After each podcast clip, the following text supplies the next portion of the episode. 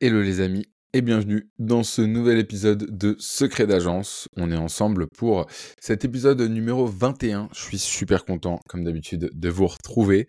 Euh, plein de choses qui se passent en ce moment. Euh, on est à J-39 de euh, mon Eco Trail de Paris où je vais courir 80 bornes. Donc hier, je suis allé faire 25 km dans Paris. Ça, pique un peu les jambes ce matin, mais on va voir ensemble plein de choses aujourd'hui. Comme d'habitude, hein, on va se faire une partie euh, building public et une partie euh, où je vais vous raconter un peu ce qui se passe dans les agences et une partie où on va voir là aujourd'hui les neuf raisons euh, d'un surmenage d'un CEO et du coup les neuf pièges à éviter et comment tu peux améliorer ton quotidien pour justement ne pas tomber dedans. Petite anecdote, on est à 4000 écoutes. On a franchi la barre des 4000 écoutes de ce podcast. Donc merci à tous. N'hésitez pas à continuer à le partager, à mettre des notes euh, dans l'algorithme, euh, quelle que soit la plateforme que vous utilisez. Ça m'aide grandement et euh, c'est un plaisir de vous partager ces épisodes. On est à 8% de notre année. On a écoulé à peu près 8-9% de notre année. donc on va en parler dans cet épisode, hein, mais le fait de se fixer des objectifs, c'est important. Donc voilà, c'est cool aussi de prendre conscience de ça. Pour ceux qui ne me connaissent pas, je m'appelle Pierre, je suis euh, le cofondateur de The Quest, un centre de formation pour euh, tous les jeunes qui souhaitent euh, se lancer et monter un projet ambitieux. On accompagne des jeunes à créer des startups sous un sous un, format un peu particulier où on leur donne ce qu'on appelle des bourses, à savoir 100 000 euros, pour les accompagner pendant pendant un an. Et on accompagne aussi d'autres jeunes qui veulent monter plutôt des boîtes de services. Et pour ça, on a ce qu'on appelle un, un agency écosystème dans lequel il y a euh, My Name is Bond, euh, SEO Secret, euh, les pilotes, etc., etc. et justement, ce podcast-là, c'est pour vous partager à la fois les secrets des différents CEO d'agences et tout ce que on apprend au fur et à mesure de notre avancée hein, dans la vie, si on peut dire. bien, c'est parti. On commence tout de suite avec le building public. Euh, première chose qu'on a faite la semaine dernière, qui été assez euh, novatrice, c'est qu'on a un, membre d'une de nos agences euh, qui nous a annoncé qu'elle était enceinte. donc félicitations à, elle. maintenant, d'un point de vue opérationnel, d'un point de vue business, ça demande un peu de l'organisation. il faut un petit peu bah, se réadapter. Donc nous, ce qu'on a choisi comme stratégie, c'est de réduire un petit peu son temps de travail pour la décharger et de recruter quelqu'un en parallèle pour pouvoir complémenter enfin faire euh, ouais, un, espèce de euh, une complémentarité entre les deux profils et surtout pour pouvoir anticiper cette fameuse période bah, de congé maternité euh, et qui sera remplacée du coup par cette nouvelle personne. Donc on est en ce moment même en train de faire des entretiens. comme je veux pas dévoiler l'identité de la personne, je vous dirai pas pour quelle agence c'est, mais voilà, c'est assez intéressant et si jamais vous avez rencontré cette situation-là, je serais curieux de savoir comment vous, vous l'avez géré. La deuxième chose, c'est qu'on a revu euh, notre format un petit peu euh, d'accompagnement pour les différentes agences. Euh, comme toute entreprise qui se respecte, entre guillemets, bah, on itère, on teste des choses, on change un petit peu nos, procédés. Et là, on a décidé de vraiment beaucoup plus capitaliser sur toutes les zones de, génie des différents partenaires chez The Quest. Donc chez The Quest, on est cinq partenaires, hein, Blondie, Julien, Adams, Robin et moi et chacun a un petit peu ses spécialités. Hein. Blondie, c'est sur la créativité, le design, tout ce qui va être détection de jeunes talents. Julien, c'est avec sur tout ce qui va être go-to-market, création de, de funnels. Robin, sur tous les aspects sales. Adams va être plus orienté sur l'aspect management, SEO, créer des content, lead, lead, generation machine.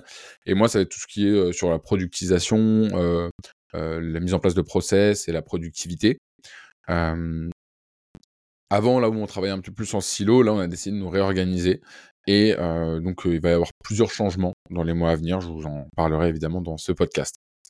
La troisième chose qu'on a vue, c'est que on a une nouvelle agence dont je vous ai un petit peu parlé dans les épisodes précédents qui s'appelle Les Pilotes, qui est une agence d'ADS euh, qui vient d'atteindre les 5000 euros de MRR et on a décidé avec Mustapha, qui est le CEO de cette agence, de mettre en place et de commencer à structurer un petit peu la production parce que c'est un aspect hyper important.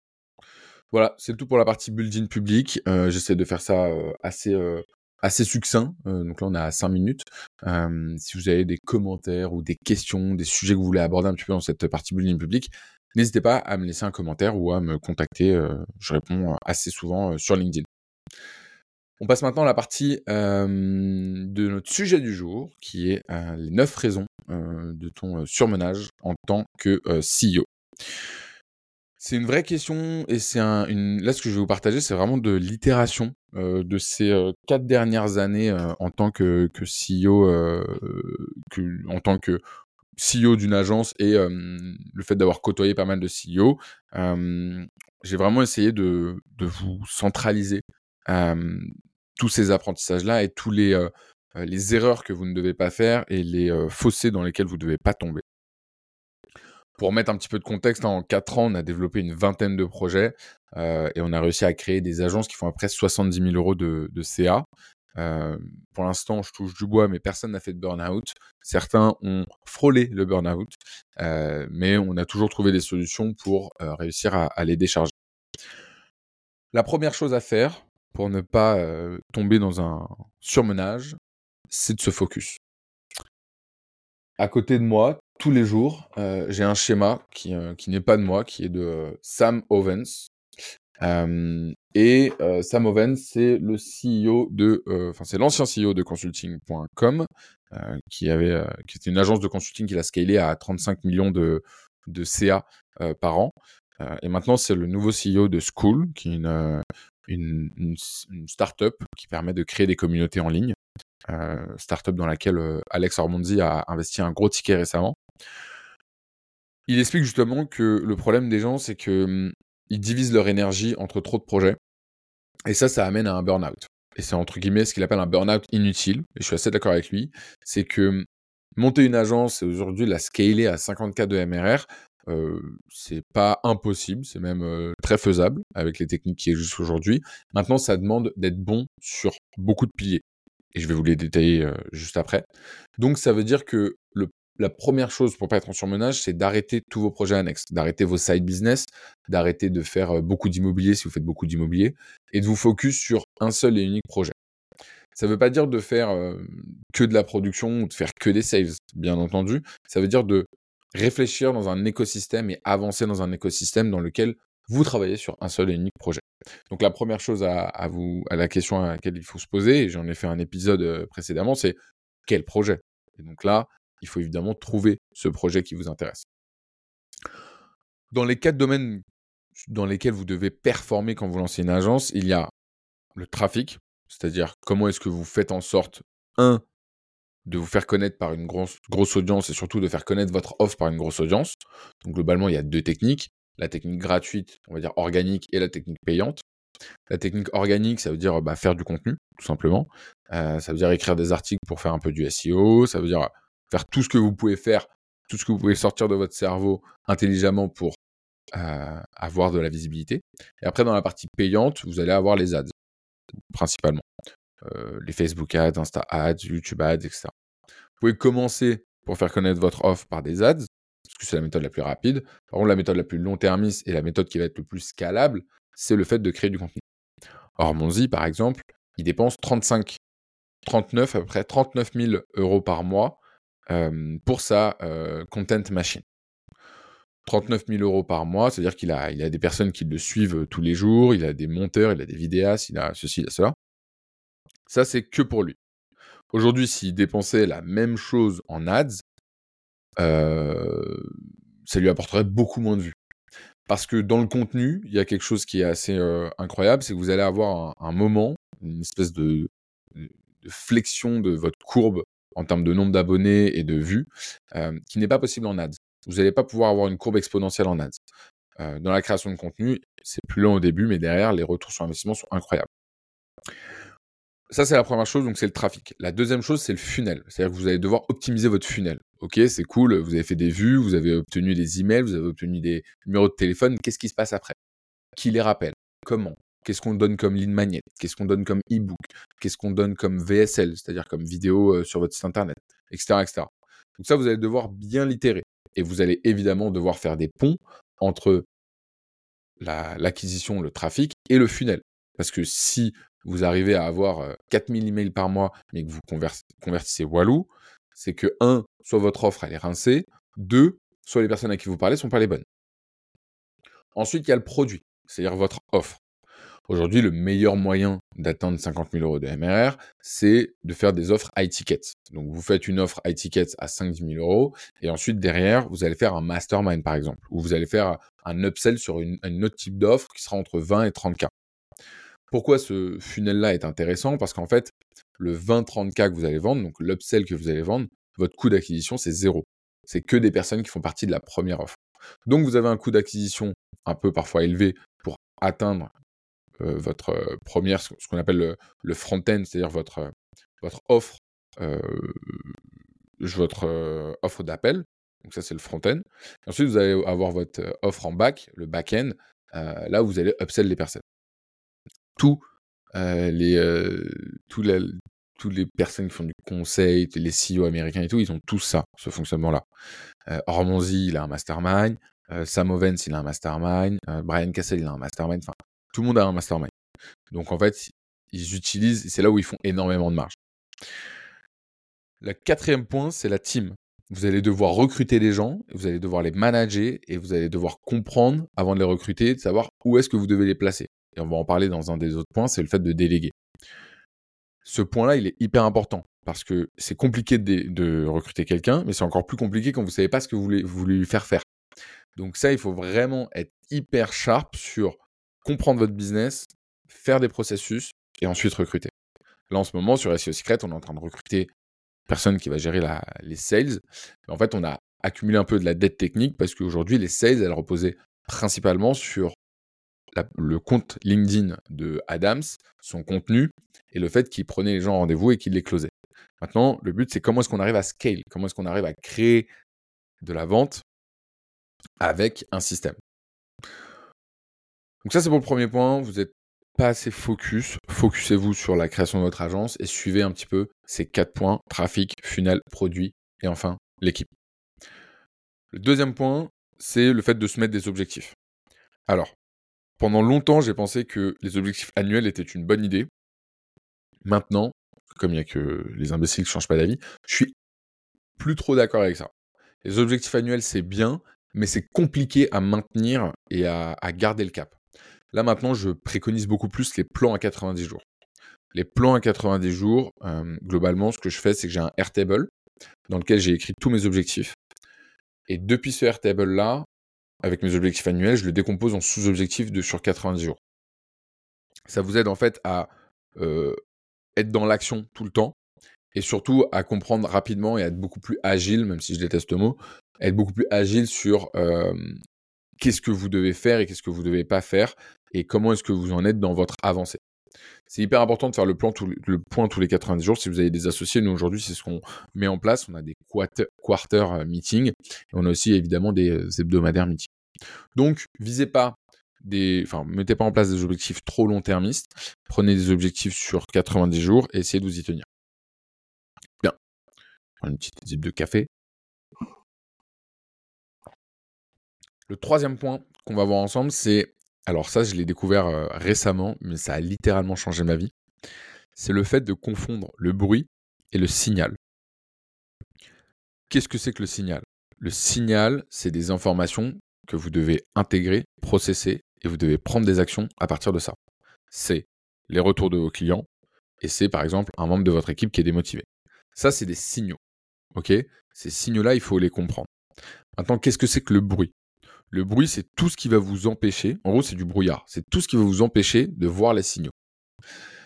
Ça va être les fils d'actualité sur les réseaux sociaux, ça va être tout ce qui est bruit de couloir, ça va être euh, le fait de regarder un petit peu votre voisin, ce qu'il fait, etc. Plus vous allez éteindre ce bruit-là, plus vous allez repérer les signaux.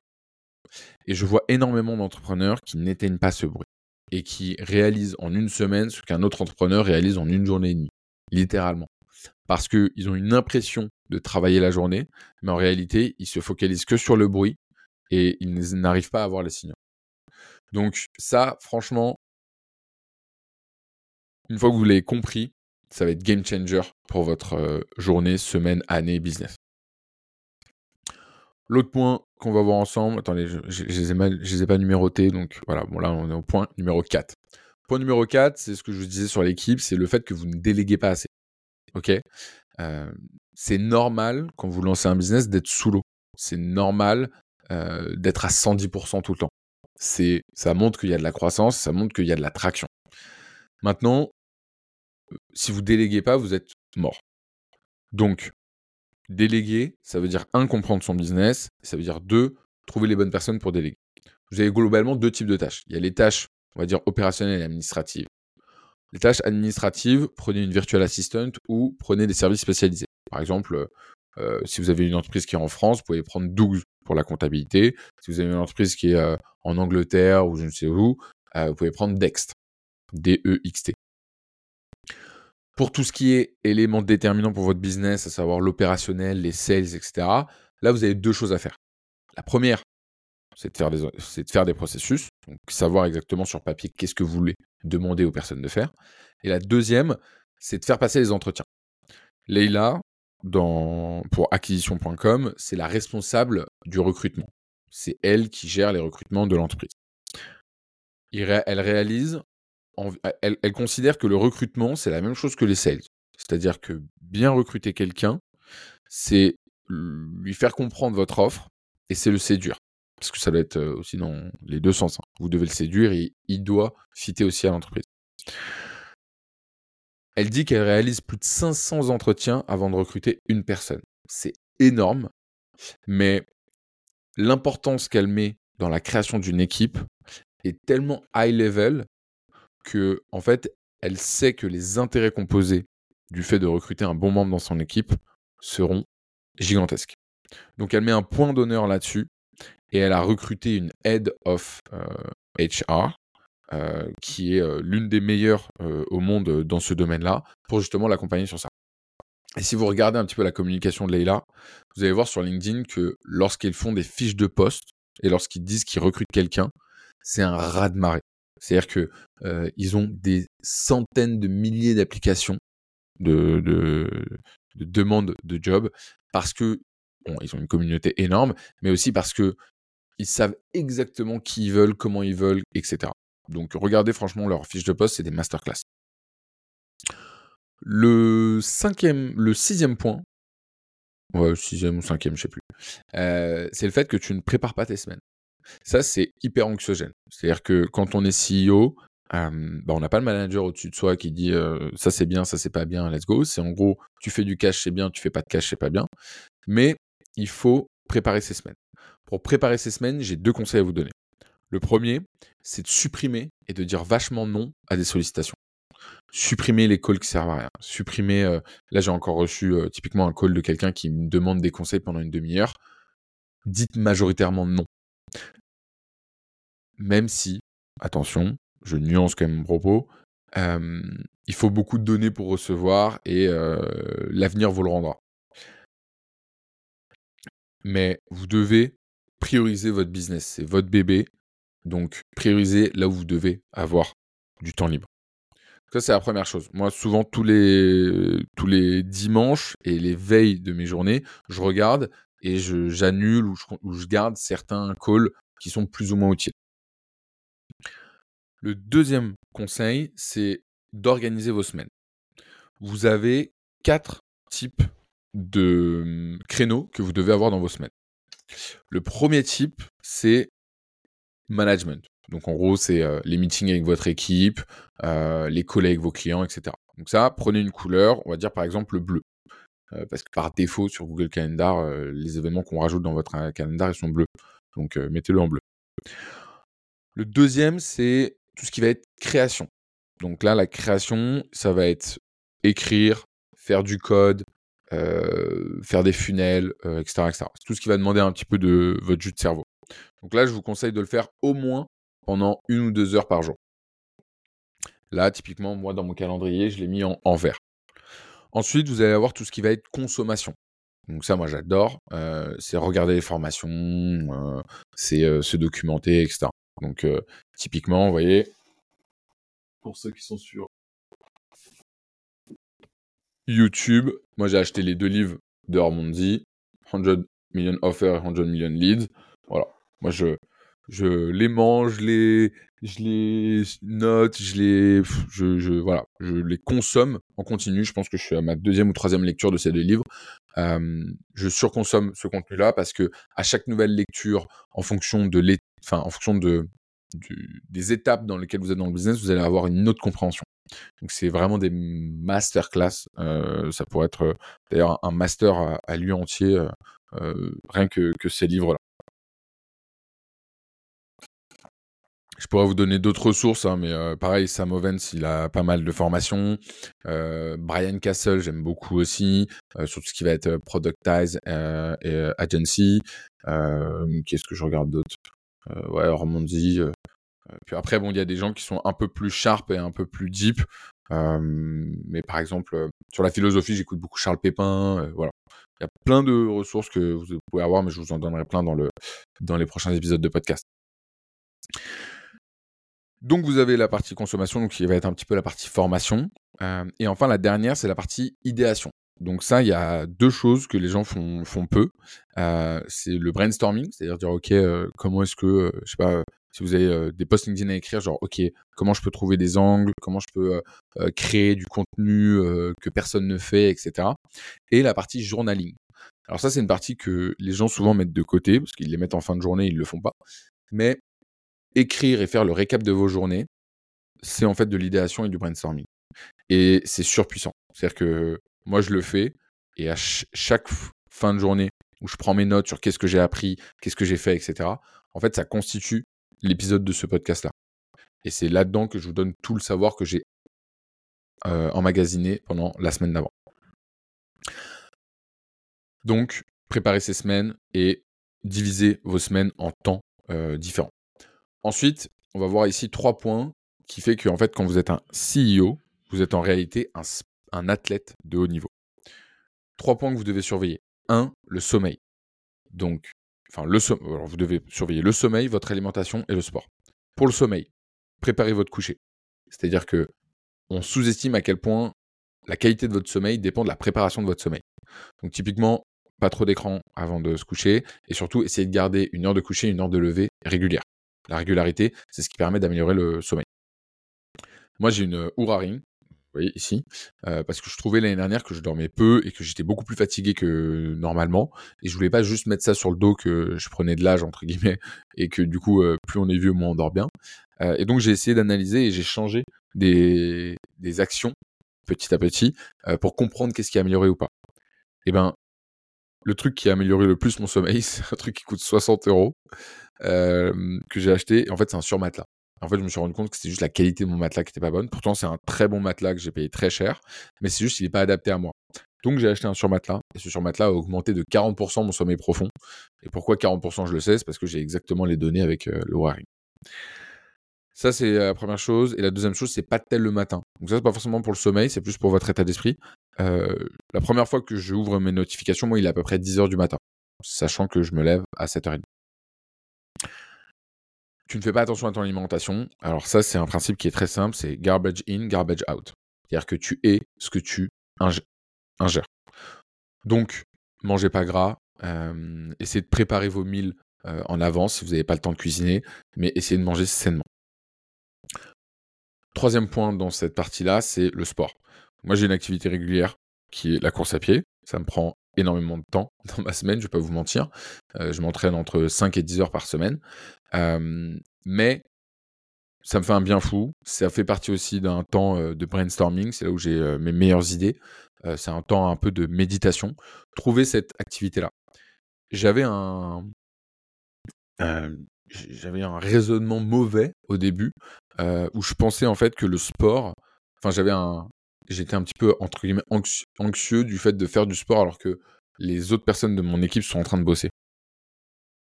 Et en fait, c'est hyper, c'est très bête en fait, parce que faire du sport, c'est le meilleur cadeau que vous pouvez vous faire pour euh, à vous et surtout pour votre business. Euh, franchement, regardez les personnes qui sont euh, performantes. Regardez, bah, regardez Hormozy, hein. typiquement, c'est un fada de, de musculation. c'est pas parce que vous faites du sport tous les jours que vous allez perdre du temps pour votre business. Donc, trouvez le sport qui vous va bien, ou même trouvez des créneaux qui vous vont. moi, typiquement, c'est de 11h à 11h, 11h30 à, à midi et demi. J'aime bien faire du sport à ce moment-là. Ça me permet de couper de ma journée, de la partie un petit peu cerveau de ma matinée pour ensuite démarrer sur la partie plus management et gestion des équipes. Faites-le, testez-le pendant 90 jours et ensuite regardez les résultats. Et enfin, le dernier point qu'on va voir ensemble sur les raisons de votre surmenage, c'est penser que chez les autres, tout va bien. Ça, c'est une grosse raison de surmenage que vous devez éviter. non, l'herbe n'est pas plus verte chez le voisin que chez vous. faites des calls, allez à la rencontre d'autres CEO, essayez de créer des groupes de parole qui sont avec des personnes qui sont plus ou moins au même niveau que vous, et vous allez vite comprendre que tout le monde galère, tout le monde a des problèmes, tout le monde ne fait pas autant de marge que ce qu'ils affichent sur LinkedIn. tout le monde a des, enjeux en ce moment. Tranquillisez-vous là-dessus. C'est compliqué de lancer un business, ça demande du temps et, et ne pensez pas que les autres font beaucoup mieux que vous. Voilà, c'était tout pour cet épisode. J'espère qu'il vous a plu. Si vous êtes arrivé jusque-là, c'est que normalement, il vous a plutôt plu. S'il vous plaît, mettez 5 étoiles sur le podcast. Si vous êtes en train de courir, en train d'écouter ce podcast, arrêtez-vous, mettez pause sur votre Garmin. Allez mettre ces 5 étoiles, s'il vous plaît. Ça me fait gagner beaucoup de visibilité et ça amènera le podcast je ne sais où. J'ai envie de l'amener à, à 100 000 écoutes. c'est un vrai point d'honneur que je fais ça. C'est un vrai point de Oula, un vrai point. Je parle même plus français au bout de 26 minutes de podcast. merci à tous. Bonne journée, bon courage, et puis on se dit à vendredi pour l'épisode avec un nouveau CEO d'agence. Allez, ça part. Et ben voilà.